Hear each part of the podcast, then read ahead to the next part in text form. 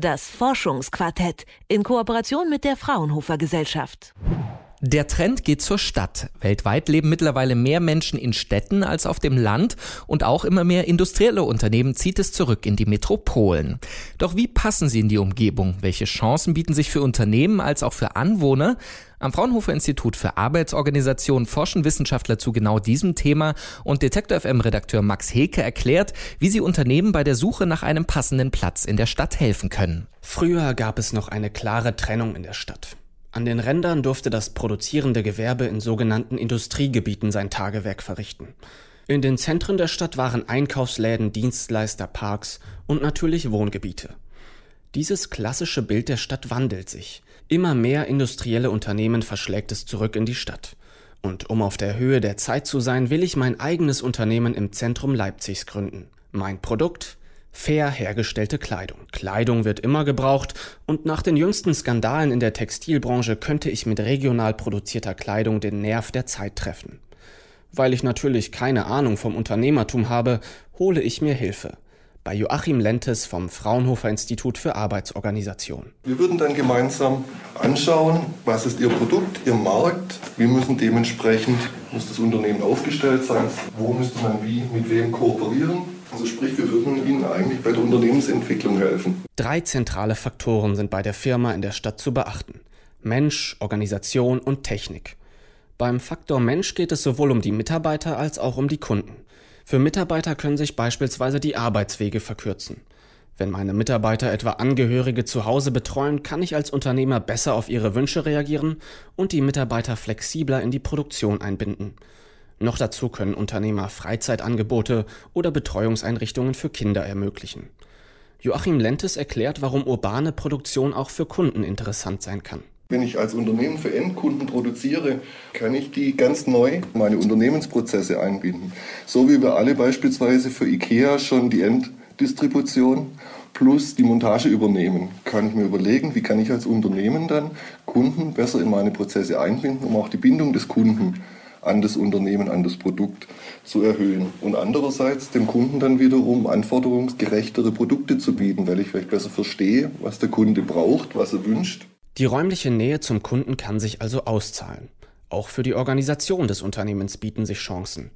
Gibt es vielleicht andere Firmen, mit denen ich kooperieren kann und die bestimmte Arbeitsschritte übernehmen können?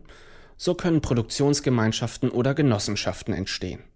Im Fall meiner Textilfirma etwa bietet sich ein Partner an, der die Kleidung nach den Wünschen der Kunden bedruckt. Der dritte Faktor ist die Technik. Große Produktionsanlagen mit schweren Maschinen sind in der Stadt ungünstig.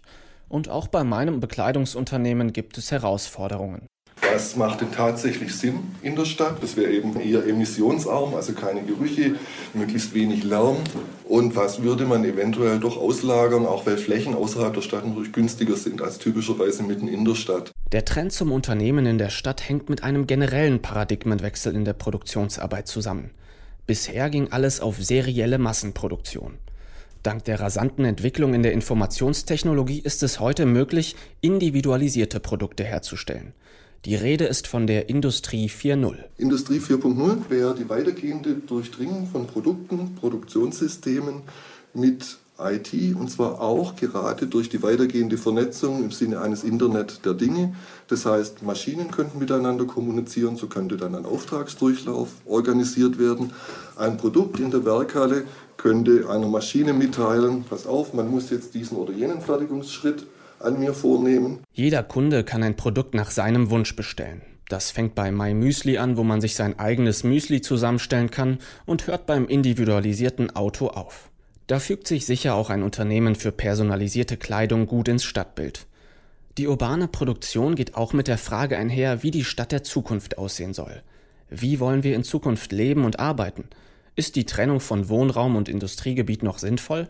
Für Joachim Lentes vom Fraunhofer Institut für Arbeitsorganisation ist die Richtung klar. Und diese neuen Möglichkeiten, auch über die Industrie 4.0, das heißt, ich kann jetzt überhaupt dezentrale Produktionseinheiten sinnvoll verknüpfen, schaffen auch die Möglichkeit, Arbeiten und Leben wieder besser zu integrieren.